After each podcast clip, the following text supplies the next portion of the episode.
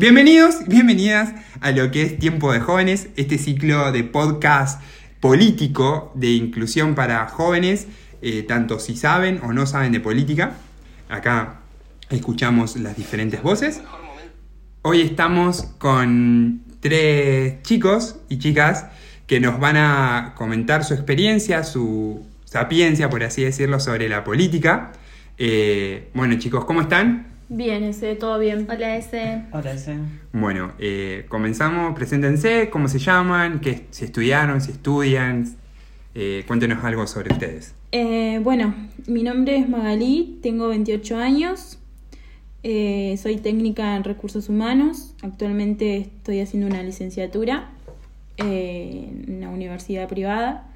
Eh, trabajo también de recursos humanos en una empresa de servicios petroleros y bueno, nada más.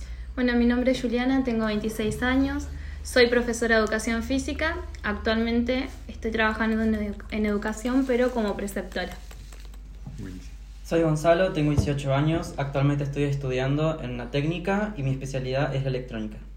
Bueno, como había mencionado, esto es un programa eh, exclusivamente político, es más que nada para saber la opinión de los jóvenes sobre la política. Eh, pregunta, ¿ustedes militaron, militan? ¿Qué saben de política? ¿Qué es lo que pueden Eh, contestarme? No, yo, o sea, poco y nada. Antes como que me había interesado un poco la política, pero nunca me metí así como de, de lleno, nunca milité ni nada de eso. ¿En qué sentido decís que te había interesado y ahora... Eh, tenía como contactos o mm, personas que estaban como muy cerca de la política y como que me había interesado por ahí entrar a ese mundo y demás, pero no, nunca lo intenté ni nada. Es como que lo veía de afuera nada más. ¿Ustedes chicos? No, yo no. ¿Gonza? Yo vivo rodeado de política, actualmente tengo familiares trabajando en política. No me atrapó, pero quizá en algún momento sí. Uh, bueno, tanto Gonza como Maggie, que han estado un poco más metidos en esto, lo que es política, ¿qué es lo que ustedes pens- eh, no los atrapó? ¿Qué es lo que dicen, uy, no, no, esto no me gusta, por eso me alejo? O porque un contacto más o menos tienen, o sea, saben algo. Una cosa es verlo de adentro y otra cosa es verlo de afuera. Eh, ¿En qué sentido? Eh, vos eh, al tener contacto cercano sabes un montón de cosas que por ahí no salen a la luz o salen pero precavidos y uno tiene que ser cauteloso y tener un- una postura firme eh, con las situaciones que pasan actualmente. ¿Y vos? Eh, yo la verdad que lo que no me gustaba mucho era que eh, como que siempre lo hacen, obviamente todos hacemos al- eh, las cosas por un objetivo, ¿no? Pero era como gente muy interesada más que nada en el poder y, y por ahí en los votos o, demás, juntar gente para militar y no por hacer el, el bien, digamos, en, en una ciudad, en la comunidad y demás. Eh, sin mencionar el partido, ¿no? ¿Era a nivel nacional o, o provincial? eh, donde ustedes conocen o se adentraron a lo que es la política. Eh, no, provincial. Provincial. Buenísimo. ¿Y vos, Julie, eh, alguna vez pensaste, ya sé que no, no nunca militaste ni nada, pero ¿te llamó la atención alguna vez o dijiste, "Mm, me gustaría militar o me gustaría eh, probar y conocer un poco más? No, no, no, porque desde el lado de la educación eh, se ve mucho esto de los gremios, eh, bueno, eh, Podés hablar tranquilamente, acá no, no pasa nada. Es un espacio hecho para, para que puedan eh, contar todo, para que el, la audiencia... Y el choque esto de que en, en estar en el ambiente de la educación, de que mm, lo que hacen los políticos a nosotros nos afecta. Eh, ya sea por el salario que tenemos, eh, por las escuelas, que donde yo trabajo en una escuela pública, todas las falencias que hay.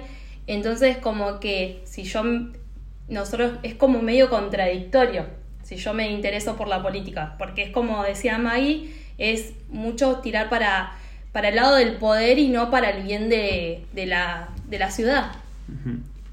Buenísimo. Y con respecto a vos que mencionabas lo político, lo, lo, lo educacional, eh, ¿vos creés que son escuchadas la- las voces de los docentes, por ejemplo, en las marchas, en los... No, para nada, no son escuchadas.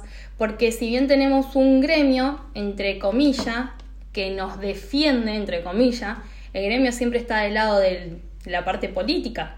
sin importar que... No, que no, sí, que nosotros, no- nuestras voces no son escuchadas. Siempre va a haber algo, un peso más político. Por ejemplo, eh, cuando fue esto de, del problema de que, bueno, siempre, ah, los docentes están en paro, están de paro. ¿Y pero por qué estamos de paro? Si las escuelas no están en, en condiciones, vos vas a una escuela pública y desde, el, desde que entras hasta que salís, eh, la estructura de la escuela es, precavida. eh, los chicos estudian ahí en, en una, en, un lugar que no está en condiciones y tampoco eh, eh, a nosotros nos pagan bien. eh, bueno, son muchas cu- cuestiones más amplias, pero los reclamos no son escuchados. Si bien nosotros nos paramos, nos ponemos a, a marchar, que a mí me pasó personalmente de que ir a marchas que supuestamente se escucha, mentira, el gremio agarra, hace un acuerdo con, con los políticos y listo, y agarra y arregla lo que, lo que quiere, lo mismo que pasó en salud. Nunca van a ser escuchados, siempre va a, haber va a estar el peso político que es entre, que está entre la mano de, de los, de los que están a, a cargo del gremio con, con el gobierno. Y, Sí, sí. pero no se trata solamente, o sea, por eso te digo que es más que nada el del, del poder. Sí. No, es, eh, digamos, tiran para el lado del poder. Y además que los maestros, o sea, los docentes en general, no digo los maestros, los docentes en general, eh, si vos te pones a pensar, tampoco piensan, son egoístas en ese sentido. Porque tampoco piensan en los pibes que no tienen clases y que no que pierden un montón de, de cosas, de contenidos que tienen que ver. No, porque la escuela por ahí es más amplia. Cuando yo te hablo de la estructura de la escuela, la escuela, eh, por ahí se, eh, vos decís, bueno, por el tema del contenido, qué sé yo, Sí. hay pibes que van a la escuela a comer. Sí. Hay Sí. chicos que van a la escuela a comer y, por ejemplo, se habían sacado, con esto de la pandemia, se había sacado hasta el refrigerio, cuando para los chicos que tienen necesidades la escuela era como un hogar. Sí, no, sí, pero por eso mismo, eh, l- más allá de, de todo que le quitan el, el- la posibilidad a los chicos, eh, como que bueno, no sé, es, es más que nada, ahí se Bueno, emplea por ahí una, pero- una pelea de para- poderes y de gremios con... Sí, sí, sí, pero para como para cerrar, o sea, eh, es- tiene que ver con el poder. o Sí, sea, sí, sí. Es más para el favor de... De unos, poli- de unos de- pocos políticos Claro, sí. eh, o un partido sea y nacional. no para el bien de la, del ciudadano. Claro. Pero mira, acá justo tenemos, eh, es por eso me gustó todo lo que es la- el rango etario que manejamos en esta, en esta mesa. Eh, Gonza, que va a la secundaria, eh, nosotros, bueno, yo tengo 30, bueno, las chicas tienen más de 25. O sea, hay una gran diferencia de, de edades y terminamos el colegio en diferentes eh, etapas, ¿no es cierto? Vos, Gonza, ¿cómo ves, con que ya que trajo a la mesa Julie el tema de educación, a vos todos los contenidos eh, han bajado o cómo, cómo sentís que, que ha afectado estas decisiones políticas? Porque si bien el aumento salarial, las marchas, todo eh, es político, eh, ¿cómo, ¿cómo ves que ha afectado a vos en tu, en tu caso, en tu, eh, en tu generación? A mi nivel generacional eh, es bastante decepcionante en cierto sentido. Eh, se siente por ahí un poco lo que es la angustia y todo. Tengo amigos que tienen así padres que son maestros y todo y cuentan cómo la pasan.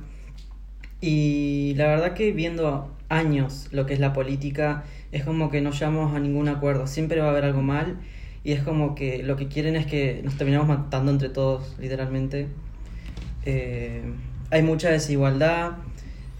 Eh, Pero sentís también que, es, o sea, que vos no viste lo que realmente tenías que ver en la escuela, claro, los conocimientos y los contenidos y Porque demás. inclusive vos vas a una técnica, o sea, una técnica te forma técnico. Claro. eh, eh, y yo creo, va, en mi perspectiva y lo que, lo que he escuchado, o sea, el contenido ya de las técnicas es básico. No es lo mismo, ah, no sé, yo cuando fui al colegio técnico en el 2004, era mucha carga horaria.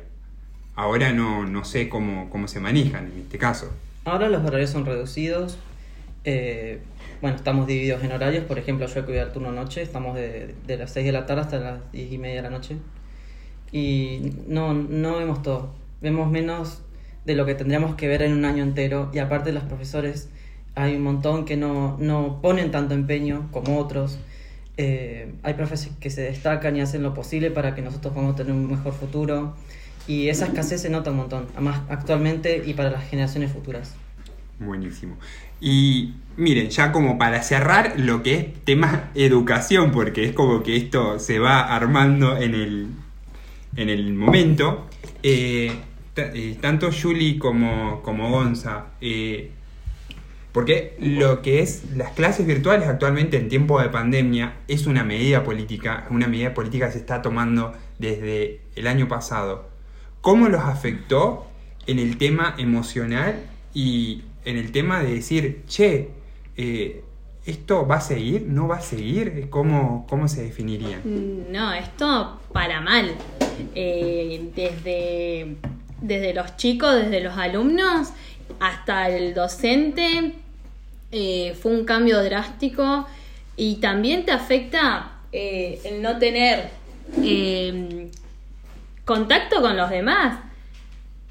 Porque uno están, estando en la casa, aparte que no todos tienen la misma realidad, no todos tienen conexión a internet en su casa, no todos tienen las mismas posibilidades. Eh, es dicen adaptarse. Para mí, eh, en lo personal, la virtualidad eh, no funciona. No funciona, ¿por qué? Porque la escuela, si, si tiene protocolo, tranquilamente se podría ir a la escuela. Si tiene el protocolo. Y si se cumple, eh, realmente lo, lo notamos este año cuando volvieron los chicos a clase. Pero bueno, eh, Bueno, pero bueno, nada, esto afectó un montón y bueno, eh, No, yo son creo cosas que, que se Ahí van te- dando. Ahí Se te das cuenta que en realidad es todo una movida política porque porque los, los contagios en sí no se dan en la escuela. No. Básicamente no, no- o sea, está comprobado que, en la escuela no se dan y nos tienen encerrados por un- los políticos por no sé. unas medidas que no, Que no acompañan. no acompañan. Vos, acompañan. vos eh, que volviste, o sea, tuviste virtualidad, volviste a la normalidad y ahora de vuelta a virtualidad. ¿Viste algún, hubo algún contagio? Eh, ¿Cambió mucho eh, la forma o qué pasó en tu caso? Em, básicamente para todos 2020 fue como una puñalada a la espalda. Nadie se esperaba un virus que ya se queda y hay que acostumbrarse a, a verlo. Hay que convivir con. Hay Hay que que convivir. Lamentablemente esto fue muy trágico, por así decirlo, para muchos que tenían un ritmo de vida, que veían a sus amigos, compañeros, profesores, porque hay relaciones lindas. Y, por ejemplo, en mi caso, el 2020 fue traumático, eh, ya que tenía un ritmo de vida y fue en decaída. Y hablando con amigos, eh, también experimentaron muchísima angustia, depresión, no se podían concentrar. Personalmente yo muchas veces me salía de las clases virtuales porque era angustiante, incluso los profesores a veces también nos avisaban que se iban a tomar licencias o un descanso porque estaban muy estresados, no sabían cómo hacer con su propia familia incluso porque ellos también tienen, hijos. Y estamos todos en una situación que podemos acompañar y que es entendible. Entonces es algo eh, que hay que saber manejar y eh, a base de, de este año, bueno, al volver a presencial fue algo aliviante un poco ver a tus compañeros. eh, Mira a tus profesores, porque Claro. no, o sea, te- En tener contacto con, Tener con el demás, con la sociedad, o sea, estar Claro. en el aula, en... El- eso, eso que, por ejemplo, es muy contradictorio, porque se puede ir a cualquier lado, se puede ir a comer, se puede ir... Y ustedes ven que cuando vas a comer, cuando andás en la calle, Al cine, no- ahora. al cine, a cualquier lado, no son estrictos los protocolos como a la escuela. Y a la escuela no se vuelve, no se vuelve a la escuela. Entonces es muy contradictorio lo que tienen las medidas estas. hay mucha Claro. ignorancia. Sí, también. Nos Y- quiere ignorante, ignorante. Con- sí, bueno, sí, es verdad, es- hay un meme. Y con respecto O sea, porque el- todas las medidas que se toman se toman a través de Nación. O sea, Nación es la que eh, emite los decretos, dice, bueno, nos vamos a confinar 15 días, después te abro esto. Sí. Eh, y a diferencia, o sea, y las tanto provincias como ciudades acatan. Eh, ¿Ustedes creen que nosotros podemos ser más, o sea, tener diferentes pensamientos? Porque no es lo mismo lo que sucede en Buenos Aires a lo que sucede en Neuquén. O sea, ¿ustedes creen que las políticas de acompañar de la provincia de Neuquén están bien, a- con- están, están acorde con lo que dice Nación o no? Eh, en, algunos cos- en algunos casos sí y otros no. El tema de la circulación. eh, yo sé que obviamente quieren evitar mucha circulación y demás. Pero la gente igual se junta. En el horario que le des, se junta igual. Si te dicen, bueno, de las 11 a las 6 de la mañana, y vas y te juntás 10 menos 5, 11 menos 5, y te volvés a las 6 y 5 a tu casa. Las restricciones, Las no restricciones son, no- son factibles, ¿no? Son No, factibles. no, no sirven para nada. El tema de esto del, del DNI eh, que usaban el año El año pasado. pasado, es verdad. ¿te Porque no nos dejaban circular los domingos. Eso es. eh, nada, no, no está bueno porque se junta gente igual. Y la gente, vos veías las colas de cuadras y cuadras en los supermercados, en, en todos lados. Claro, está- se amontonaba más la gente porque la, la franja horaria era más corta, o sea, no tiene coherencia. Sí. No tiene coherencia la, la restricción. No, no, No. Las medidas sanitarias que toman no tienen coherencia. Nos tuvieron encerrados un año y nos volvieron a encerrar el, el- este año. Y, Y al de- final, ¿Y para. ¿Eso no es manipulación política? Y sí, para bajar, aplanar la curva. Para, ¿Cuándo la aplanaste la curva? El Nunca año pasado nos encerraron antes de tiempo, encerraron, cuando no nos deberían haber encerrado. Es que yo creo que al principio sí estuvo bueno lo de los 15 días. eh, Que fue, ¿Pero por qué? Pero porque era una especie de, bueno, vemos con qué nos encontramos. Va, Pero no había contagios. No, no que- es que contagios. Encima ni siquiera, enci- encima ni siquiera te, o sea, te exigen algo de que no te podés, que te, te mentían esto de que no te podías tocar la cara, qué sé yo, que te lavaba, manipulaba, cuando después se comprobó que no se contagiaba el virus por, por superficie. Es más, hasta estando con positivo a veces no te contagias. Pero claro, mira, Es como muy contradictorio. Para mí no nos tendrían Es que haber encerrado. Es mucha política esto, es un movimiento re político. Eh, el año pasado, en abril, habían, no sé, 5.000 casos capaz en toda la Argentina y nos tenían con barbijo allá. ay, es que ¿se para, también fue como meter miedo a la gente a través de las noticias, por Sí. ahí noticias Lo- falsas, que no sí. sé si son verdaderas Sí, o si sí. son números reales. No, es que bueno, obviamente los medios de comunicación te van a informar los que a ellos le convienen, o sea, la bajada que tienen de, de- de las empresas, porque si dejemos en claro que todos los medios de comunicación se manejan como empresas. Eh, y a esto estoy, porque todo lo que, o sea, todas estas nuevas medidas y todo lo, lo que pasó empezó en un cambio de, de gobierno. Sí. Sí. Eh, ustedes, eh, bueno, Gonza, en tu caso eh, no, no votaste, pero eh, aco- acompañaron a, a esta gestión nueva que empe- empezó a, a nivel nacional, sin sí o no, no, no importa, no es que decir, ay, voté a Alberto, no voté a Macri, pero es como que en su principio dijeron, uh, bueno, esto puede ser un cambio o es más de lo mismo. No, para nada. No, yo, yo no. Yo, o sea, la verdad, sí, voté a Macri. Eh, yo sabía que en cuatro años no iba a poder hacer nada porque son como más de 50 años de peronismo. eh, que bueno, que no, o sea, no iba a poder hacer nada en Se cuatro puede años. Todo lo que cambiar. destruyeron en Sí. tantos años. Y que siguen destruyendo porque vos te fijas ahora, estamos peor. Bueno, mira. Mira. puta, Sí, no, no, no, no, no, sí, no. sí, dale. No, no, Dale. estamos peor. Uno que dice, mira, yo tengo 26 años, eh, trabajo y, y me dicen, no, vos tenés un sueldo que ganás bien. No, me alcanza, o sea, estoy peor que... No, pero hay que sacar, eh, sí, eh, una- los sueldos en la Patagonia sí son buenos, pero nadie sabe, el de el, afuera, gas- pa- el gasto que... claro, acá es mucho más caro que, que, no sé, en Córdoba, en Buenos Aires, pero... Es que en realidad. Es no la sé si- inflación. no, en realidad no sé si vos cobras mal. Porque si vos te pones a pensar. Los Bueno, sueldos vos sos recursos buenos. humanos, sabés, Los sabés sueldos, tema. Sí, yo sé todos los sueldos de todas las personas y más los del petróleo que son los que más cobran. Los sueldos son buenos. El tema es que las cosas están muy caras. Están, Inflación. hay mucha inflación, mucha, mucha. Bueno, no y la inflación ser. es política. Sí. La inflación mueve a este país, que lamentablemente hace varios años que viene acumulando inflación. Eh, vos mencionaste algo que me llamó la atención, el peronismo. ¿qué saben del peronismo? ¿O qué es lo que se le ocurre? Porque el peronismo, por así decirlo, eh, inició con, do- con Juan Domingo Perón Sí. eh, y del Partido Justici- eh, Justicialista. ¿Qué, qué, es- ¿Qué es lo que saben aparte de lo que yo dije, no? Del peronismo. Yo sé la verdad que sé poco y nada. Sé muy pocas cosas, pero bueno, también es porque no lo, no lo vivimos. eh, y tampoco soy de leer mucha política, así que no, no sé mucho.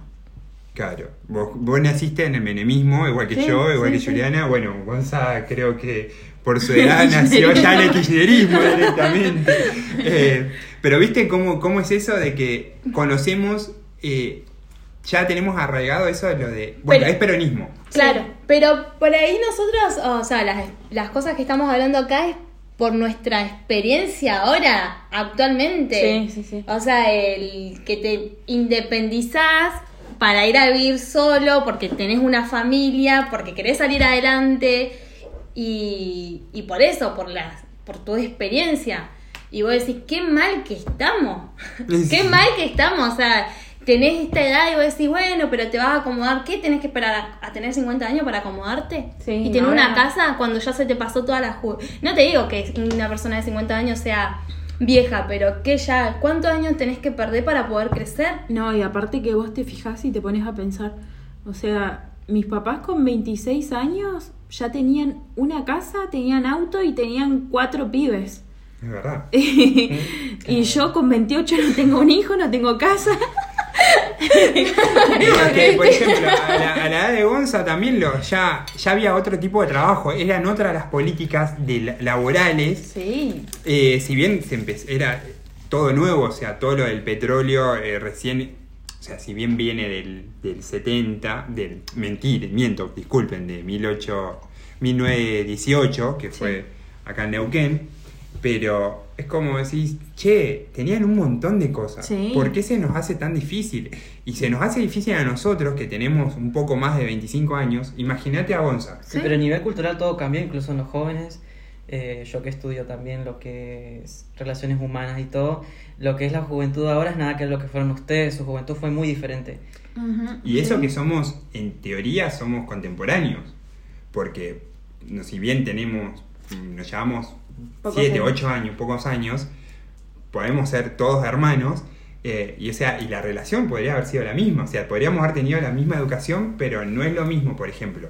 Yo que salí del secundario en el 2008. Vos, Magalí, Sí, habrás salido en el... 2011. Vos, Juliana, 2000. 2012. O sea, vos 2020, o sea, 10 años, casi 9 años saliste después de de- del colegio, salís de, de que Juliana. O sea, está dentro de los parámetros. Sí, no es tanta, no es tanto, o sea, ponele que vos tuvieses 40 y Gonzalo 18, que vos decís, bueno, ahí ya tenés una familia, ya tenés, ponele tu casa y cosas así. Yo, o sea, tengo una pregunta que es a base de planes, o sea, que la gente vive, que eso no es un movimiento para que la gente se vuelva eh, codependiente de- del nivel Bueno, político. No, eso está bueno porque eh, esa pregunta, Porque eso también influye en los jóvenes de hoy en día, que por ejemplo no hagan nada. bueno, Sí. culturalmente se dice que, bueno, la gente vive de planes, le gusta vivir de planes, que la gente es vaga. Pero hay que recordar, y acá es algo, un dato de color, o sea, un, eh, en el 2003, cuando asume Néstor Kirchner, el primer gobierno de Néstor Kirchner, en su momento había lo que era plan de jefes y jefas. Y mirá lo que era la baja inflación que había, que era un plan que se le pagaba, eran 150 pesos. Y esos 150 pesos te ayudaban a vivir hasta fin de mes. O sea, era como tipo, bueno, eh, no, no, era, no era ni mucho ni poco, pero por lo menos podías a vivir y darle de comer a tu familia. Cuando eh, arrancó el, el primer kirchnerismo, o sea, eh, Néstor, esos planes se fueron diciendo, bueno, sí, te damos los planes, y pero una manera de agarrar políticamente o de un partido político, empezaron diciendo, bueno, te damos el plan, pero vos no votás. O sea, el clientelismo, político. Por eso te compran. Claro, empezaron a decir, bueno, vamos a darte la plata, pero no trabajes. Está bien, yo, yo te regalo la plata. No te regalo, te doy la plata porque el Estado subsidia a, a toda en esta casa de vulnerabilidad a las personas porque es un derecho. Eh, Eh, y ahí es donde se empezó a, hacer este- a, a formar más el clientelismo que ha estado en toda la historia de la humanidad, el clientelismo político. Y más en Argentina, que como dijiste vos, hace cuánto, Sí. 70 años de peronismo, eh, en su momento, eh, tanto hablando siempre de este, de este grupo político, o sea, todo lo que es el peronismo y abarca el justicialismo, en su momento, Eva Perón, o sea, Eva Duarte de Perón, la, esposa de, Juan Domingo, eh, crea todo lo que es la Fundación Eva Perón. ¿Y qué hacían? Yo, esto es un relato de mi abuela, eh, que, siempre lo cuenta. Cuando era chica, eh, ella dice que ella es peronista porque Eva Duarte le dio en su momento una muñeca, le regaló una muñeca, que ella y le escribió una carta y Eva fue y le regaló una, una muñeca. Y ahí es donde se ganaron el cariño, o sea, y decir, uh, el, la- el político realmente le interesa. Que es así, o sea, el político le tiene que interesar, tiene que tener esa empatía hacia la ciudadanía porque es el que fue elegido. Y, pero creo que a lo largo de los años y en lo que ha evolucionado en la, en la Argentina y la cultura argentina, se dio de que ahora ya no alcanza con una muñeca que daba eh, Eva. Es plata, es... eh, el Estado tiene que darme porque el Estado eh, es su obligación, el Estado, el Estado. Y a veces esa forma de decir, che, el Estado me tiene que dar porque yo soy pobre, por así decirlo, me tiene que dar un plan porque no puedo acceder. El Estado mismo es el que te tiene que dar, puede ser provincial, municipal, nacional, pero el Estado es el que te tiene que dar esa accesibilidad al estudio. Como hablamos recién, o sea, las políticas que se tomaron contra el, co- eh, contra el COVID en su momento era cerrar las escuelas, clase por Zoom, que en sí toda la humanidad se tuvo que acostumbrar a lo que es clases virtuales. Pero estamos en países, está bien, nosotros somos un país eh, en vías de desarrollo, como nos dicen hace no sé cuántos años, eh, y vemos que países como, como Chile, como... Bueno, Brasil no, Brasil no es el caso de Brasil porque tiene millones de contagios, miles de contagios al día. Pero como Estados Unidos, Europa, que a poco van retomando la nueva normalidad. Y en Argentina, lamentablemente, que la educación siempre ha sido un problema, eh, no se vuelve a la normalidad. O sea, y es como, si vos no me garantizás, el Estado no me garantiza la educación, ¿cómo yo voy a, a sacar a esa gente adelante? Y lo están diciendo ustedes, vos Gonza que sos eh, eh, estudiante, eh, o sea, te estás por recibir del secundario, que es una de las mejores etapas, que por así decirlo, toda esta política te la quemó, porque es como que pasaste de, creo, de quinto año, cuarto, ya no sé cuántos años son en la, en la técnica, Sí, Seis. seis Seis, o sea, vos quinto y sexto lo hiciste virtual, o lo vas a terminar virtual sexto año. Y te sacaban esa oportunidad de Te decir... quieren ignorante. Claro, pero lo que veo es que, por ejemplo, hay salieron más perjudicadas, hay salieron personas más perjudicadas que beneficiadas, porque, o sea, con todo lo que está subiendo los precios y todo, más la inflación, o sea. ¿cómo, cómo haces con esas personas que no les alcanza? Y aún así suben precios. Es que lamentablemente hasta que no haya, creo yo, ¿no? En mi humilde opinión de ciudadano Ezequiel, eh, siento hasta que no hayan buenas políticas, porque a lo mejor no las tuvo Macri en sus cuatro años, a lo mejor no las va a tener Alberto, pero es un proceso, y ese cambio que tenemos siempre de, eh, no sé, derecha-izquierda, o sea, kirchnerismo, eh, macrismo, es lo que nos lleva a esto hoy en día. A estar hablando acá de que Gonzalo con 18 años siente las mismas frustraciones que tiene Juliana con 27, 26 años. De que no sabes cómo va a seguir su vida porque el rumbo de este país es incierto. O como decía Magali hace rato, eh, sus padres con 28 años, con la edad que tiene ella actualmente, eh, ya tenían una casa, ya tenían familia. Y ahora, o sea, el Estado o la política te llevó a decir, no sabemos qué hacer. Porque no, no, va- no hay ese sustento o no hay esa confiabilidad en Argentina. No, y es como que todo el tiempo te, replan- te replanteas, eh, che, y si me voy del país, che, y si junto plata, vendo todo, y me voy y trabajo Quiero allá. y ahí- llegar a, a fin de mes sin preocuparme de, o sea, quiero llegar y que me sobre y que no tenga que ser trabajar, o sea, trabajar para tener mis cosas y disfrutarla. Y encima ahora compras en 12 cuotas cosas por la inflación, porque como después terminas No puede ser que viajar, tener algo material tenga que ser un lujo en este país. No ¿Y puede el caso ser. ese de los diputados que se subieron el sueldo?